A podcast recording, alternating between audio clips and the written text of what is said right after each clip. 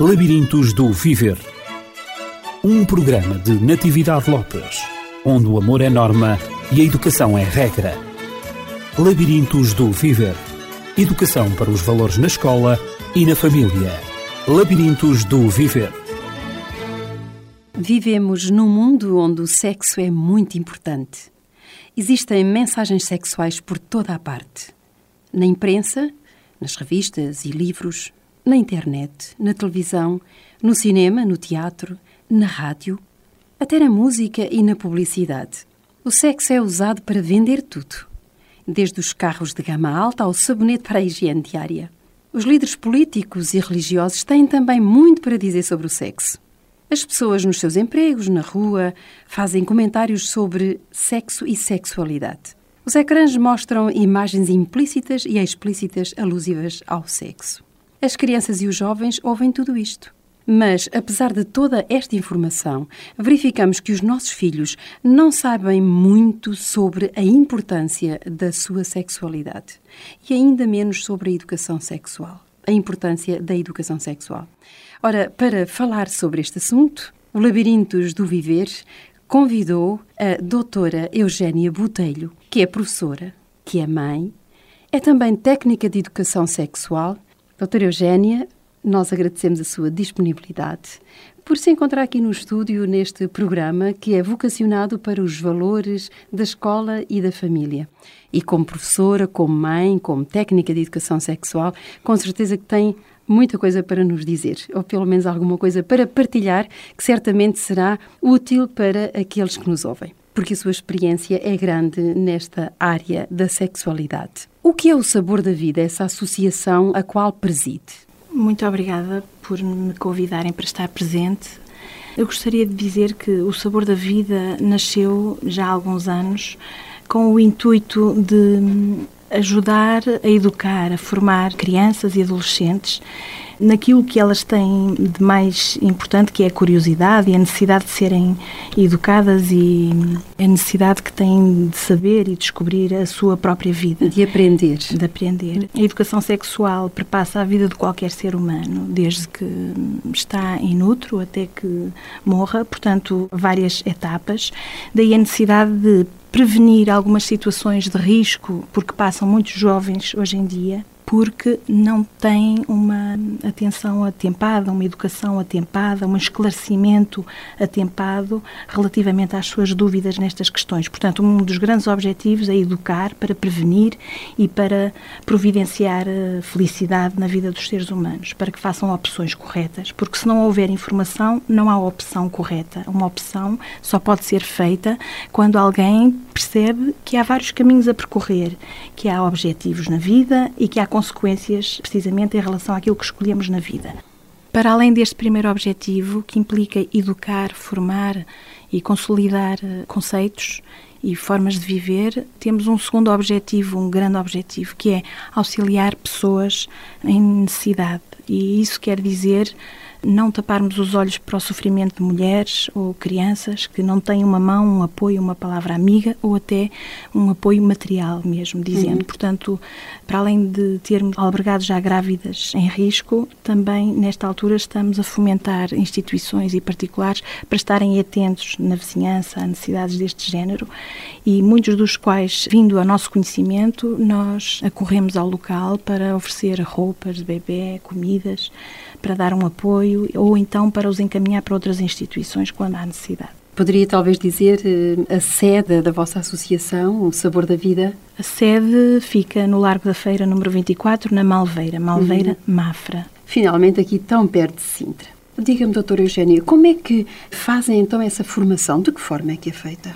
A formação em escolas vem a pedido de professores ou pessoas que conhecem que temos alguns técnicos formados e formadores em educação sexual que aí se dirigem para poder dar uma aula, explicar uma temática, por exemplo, anatomofisiologia ou sobre relacionamentos, namoro, portanto, doenças sexualmente transmissíveis. Uhum. Portanto, isto vem sempre a pedido de alguém que nos solicita uma ida para esclarecer um grupo etário específico. específico. Exatamente. Ao lidar com essa realidade, certamente que tem procurado definir ao longo deste tempo o que é a sexualidade. Eu gosto quando trato um tema, gosto muito das definições, para sabermos exatamente do que é que estamos a falar. Para si, o que é sexualidade? O termo sexualidade poderia ser visto antigamente como uma espécie de separação dentro do próprio ser entre genitalidade e ser humano total, inteiro, único, uhum. uno e unido a todas as emoções e desenvolvimento psicoafetivo. Uhum. Hoje em dia as noções mudaram um pouco e eu pessoalmente não posso discordar de forma alguma, porque o ser humano é um todo. Nós não podemos separar em nós a sexualidade, genitalidade, a anatomia, a fisiologia do ser emocional que somos, de memórias. Psiquismo do ser humano. Precisamente. Nesta ótica, eu penso que nós somos um todo, nós vivemos de memórias, portanto, a sexualidade é muito abrangente. Vai desde como o nosso aparelho genital funciona e reprodutor, até aos pensamentos que temos e as emoções e as opiniões que temos em relação a determinado tema, seja de arte, seja tema de relacionamentos, seja como superar algum problema de relacionamento que tivemos com alguém. A maneira como, como vemos eh, os géneros diferentes, não é? O sexo oposto, Exatamente. digamos assim. Também. Como vemos o outro, hum. como vemos as crianças, como vemos a maternidade, como vemos o relacionamento interpares, como vemos o relacionamento com os nossos colegas, como nutrimos uma amizade ou não. Portanto, a sexualidade é tão abrangente que é muito difícil defini-la. Faz parte da vida humana. É? Exatamente, faz parte do próprio ser não é? Somos um todo Faz vivente. parte desse mesmo todo. E, e porquê, porquê acham importante fazer educação sexual? Há necessidade, sentem que há necessidade, porquê? O que é que se está a passar para haver necessidade? Porque nunca se falou, senão há umas décadas, esta parte da educação sexual propriamente, e eu refiro-me à educação sexual nas escolas, através da vossa associação, como acabou de referir, da Associação Sabor da Vida. Porquê a necessidade de haver formação, não só do dos educadores, quer professores, quer pais, também nesta área da sexualidade, como também de dar, de fazer propriamente educação sexual na escola. Esta necessidade foi criada nos tempos modernos, porque outrora a educação sexual estava implícita na relação pais-filhos, especialmente a mãe transmitia valores ditos... À eh, filha, o pai ao filho. Exatamente, era, era hum. mesmo isso, porque se relacionava a educação sexual com o desempenho sexual, Exato. meramente.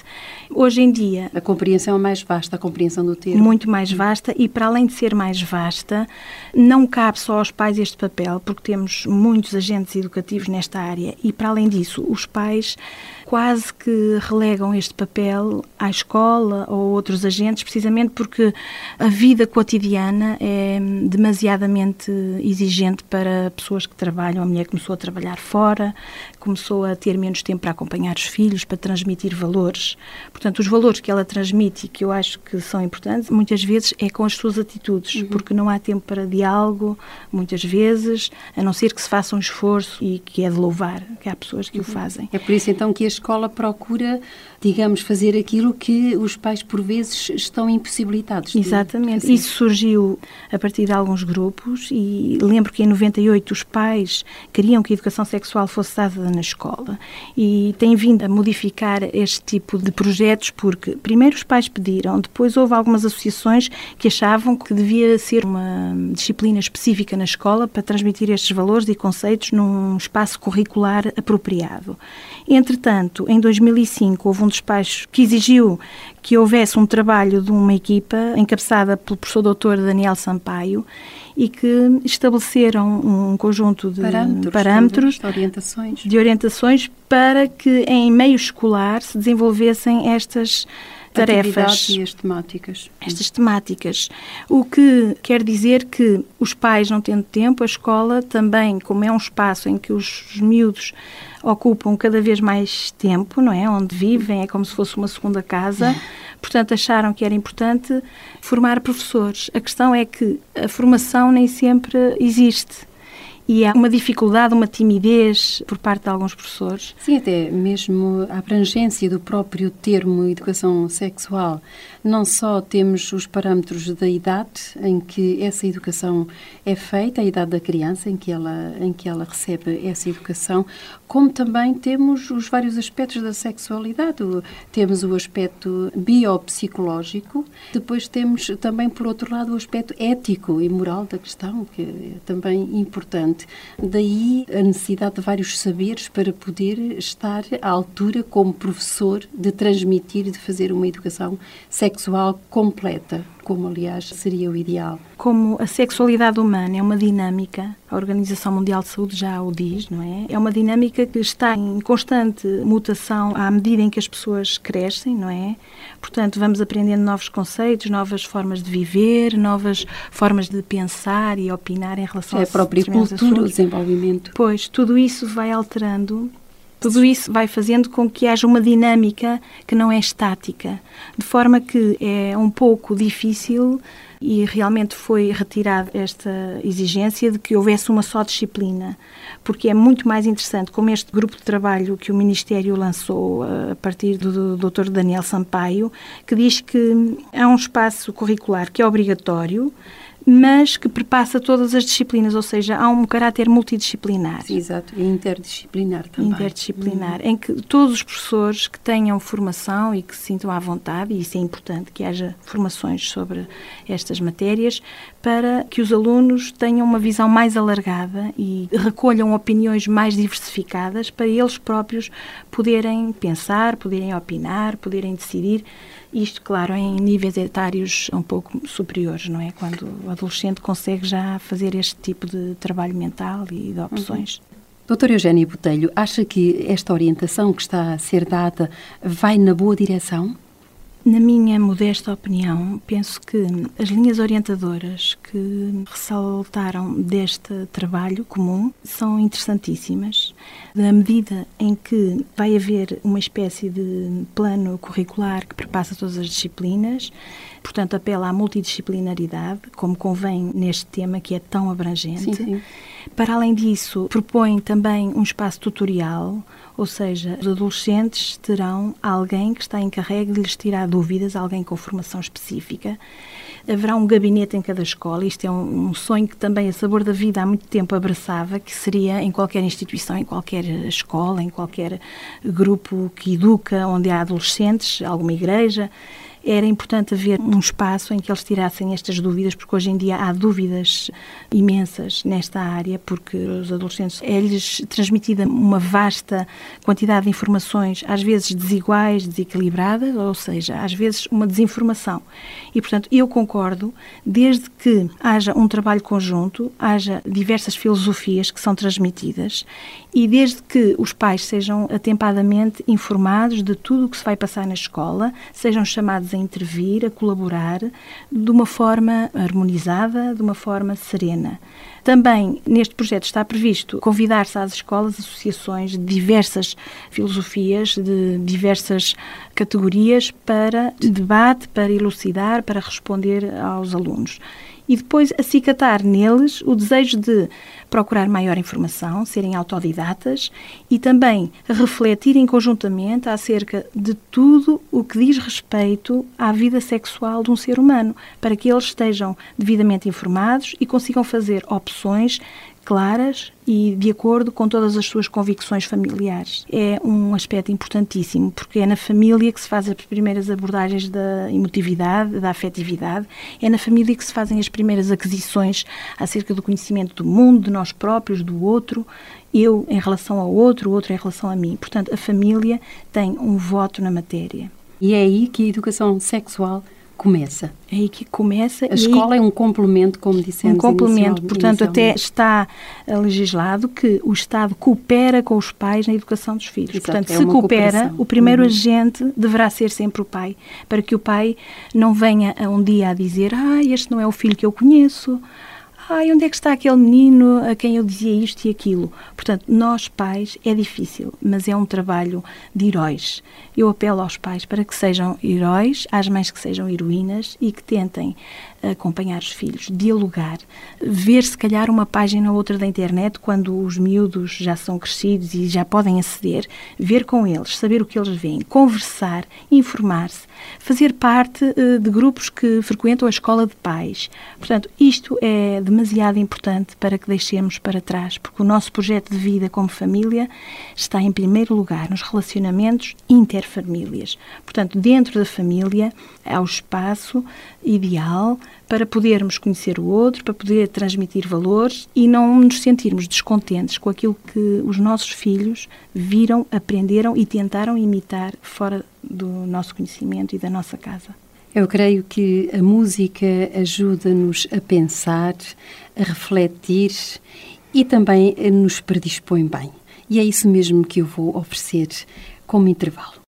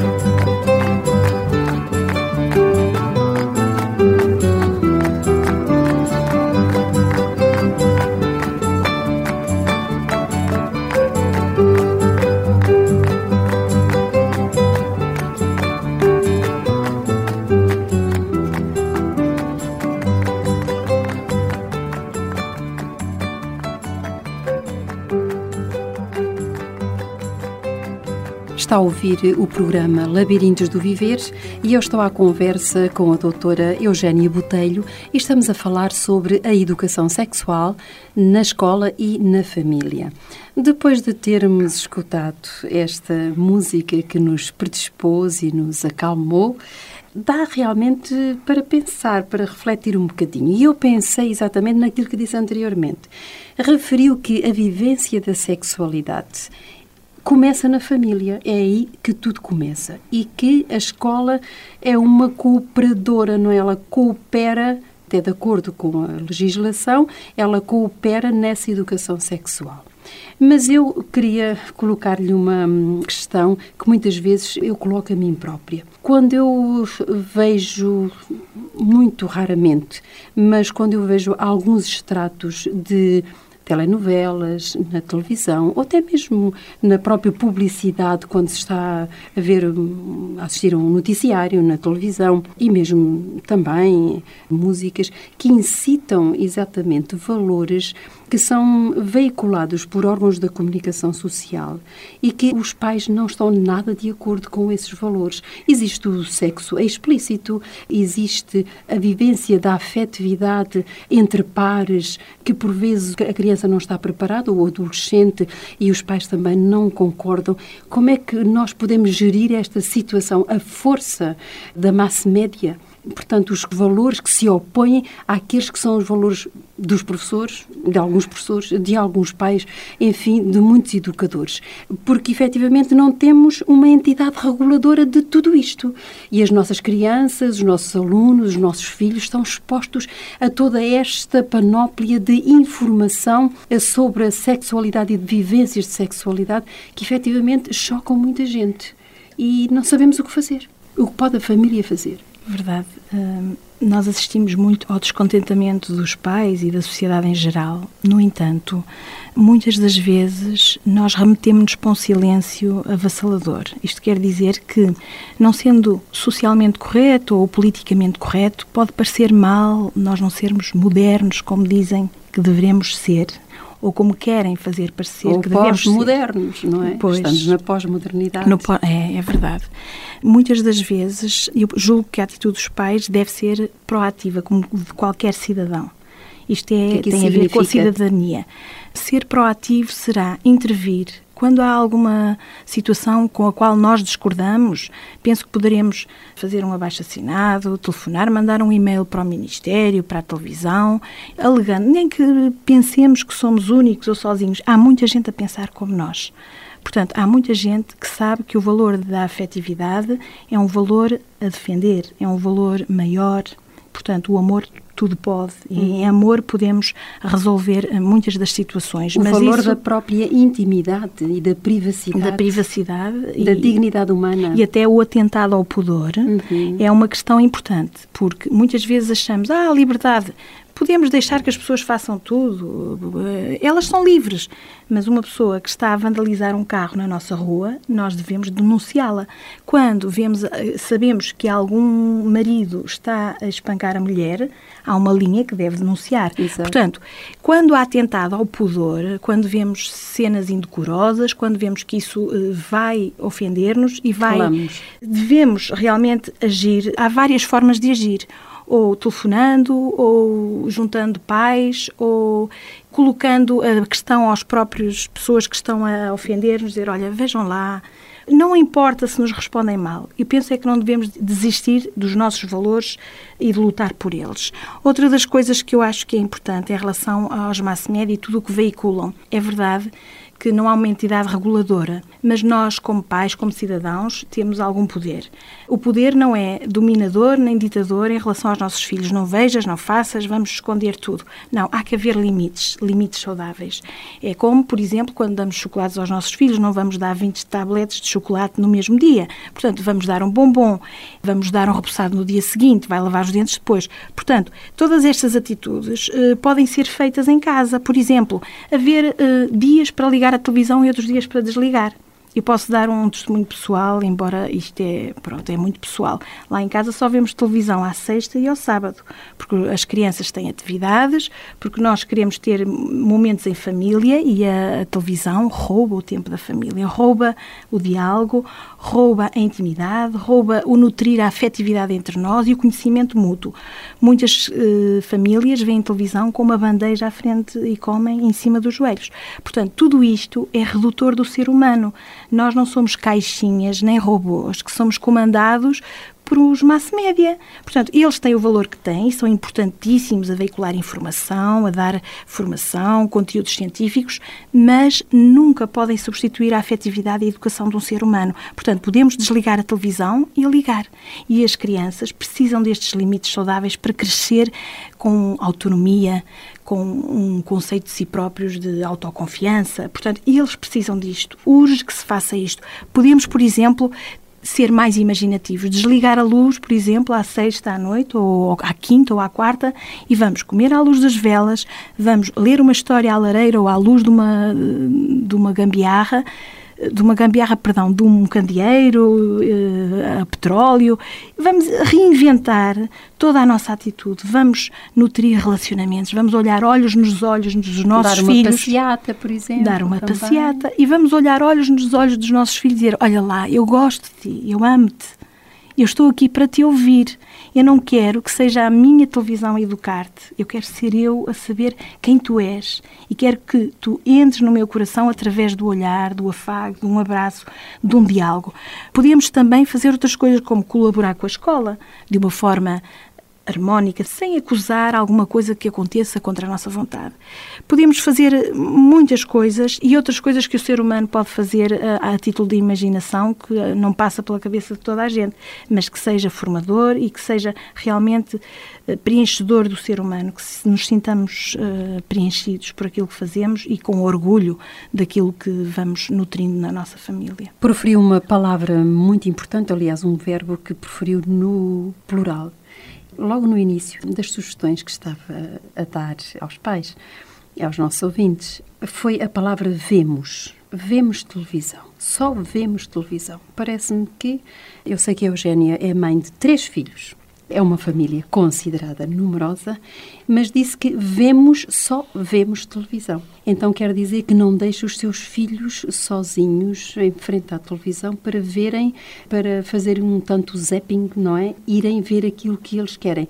Portanto, veem aquilo que todos podem ver. Cuido por isso. A e... família vê aquilo que entende que deve ser visto ou que vale a pena ser visionado. Sem dúvida. E claro que, estando eles a crescer, a identidade, a identificação que têm os meus filhos com os seus pares, com os seus colegas, é importante que estejam em sintonia em algumas coisas. E não lhes vou vedar todos os programas porque não vivemos isolados do mundo. Eles precisam também de saber ver para saber escolher, saber analisar e saber criticar. É importante ter uma juventude que pense, que analisa e que escolhe conscientemente. Portanto, daí a importância de estarmos presentes em todas as atitudes para poderem uh, passivas, como uh, estar à frente da televisão. Exato, para poder estar. explicar, dialogar, tirar dúvidas, porque uhum. depois também há dúvidas. Oh mãe, porquê é que aconteceu isto? O que é que vai acontecer depois? Será que isto é importante na vida das pessoas? Portanto, há uma frase muito importante que eu ouvi algures, não sei qual é a autoria, peço desculpa, mas que diz que os filhos devem ver o mundo através dos nossos olhos enquanto ainda são pequenos. Porque quando se diz que ah, não devemos ser moralistas, não devemos transmitir, eles vão escolher por si próprios. Ora, uma criança, quando aprende a comer com talheres, quem é que lhes ensina a comer com talheres? Somos nós. Quando aprende a lavar os dentes, somos nós. Portanto, nós não podemos deixá-los livres em absoluto, sem qualquer tipo de indicação.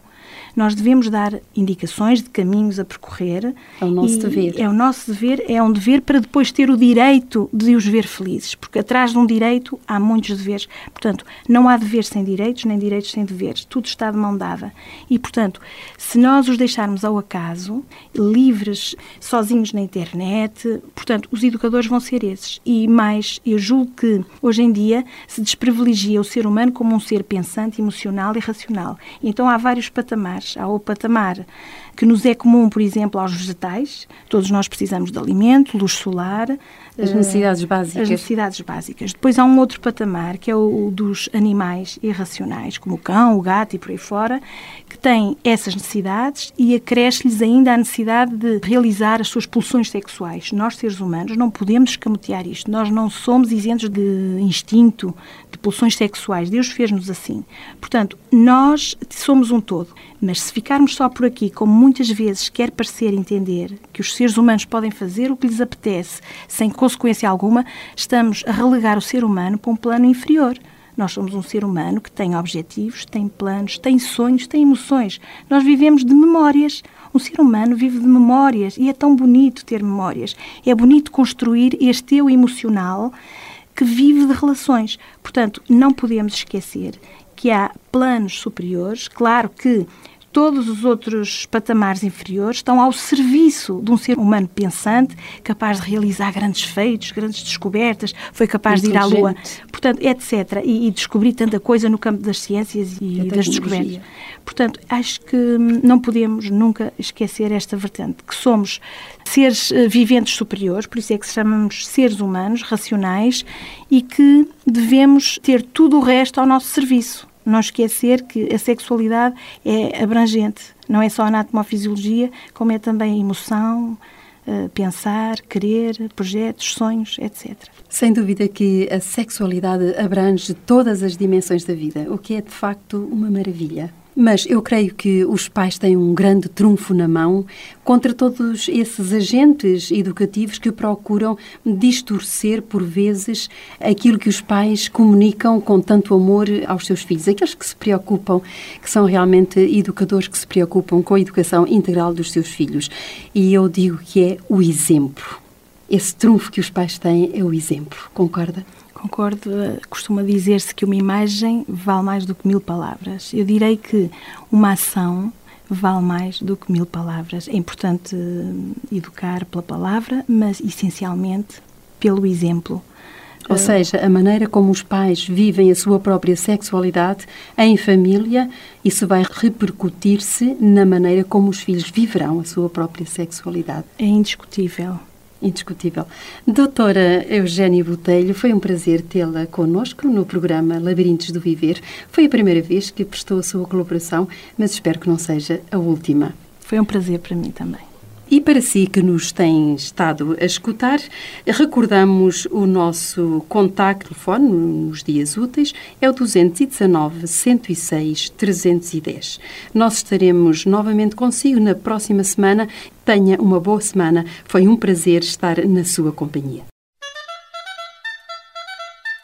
Labirintos do Viver. Um programa de Natividade Lopes, onde o amor é norma e a educação é regra. Labirintos do Viver. Educação para os valores na escola e na família. Labirintos do Viver.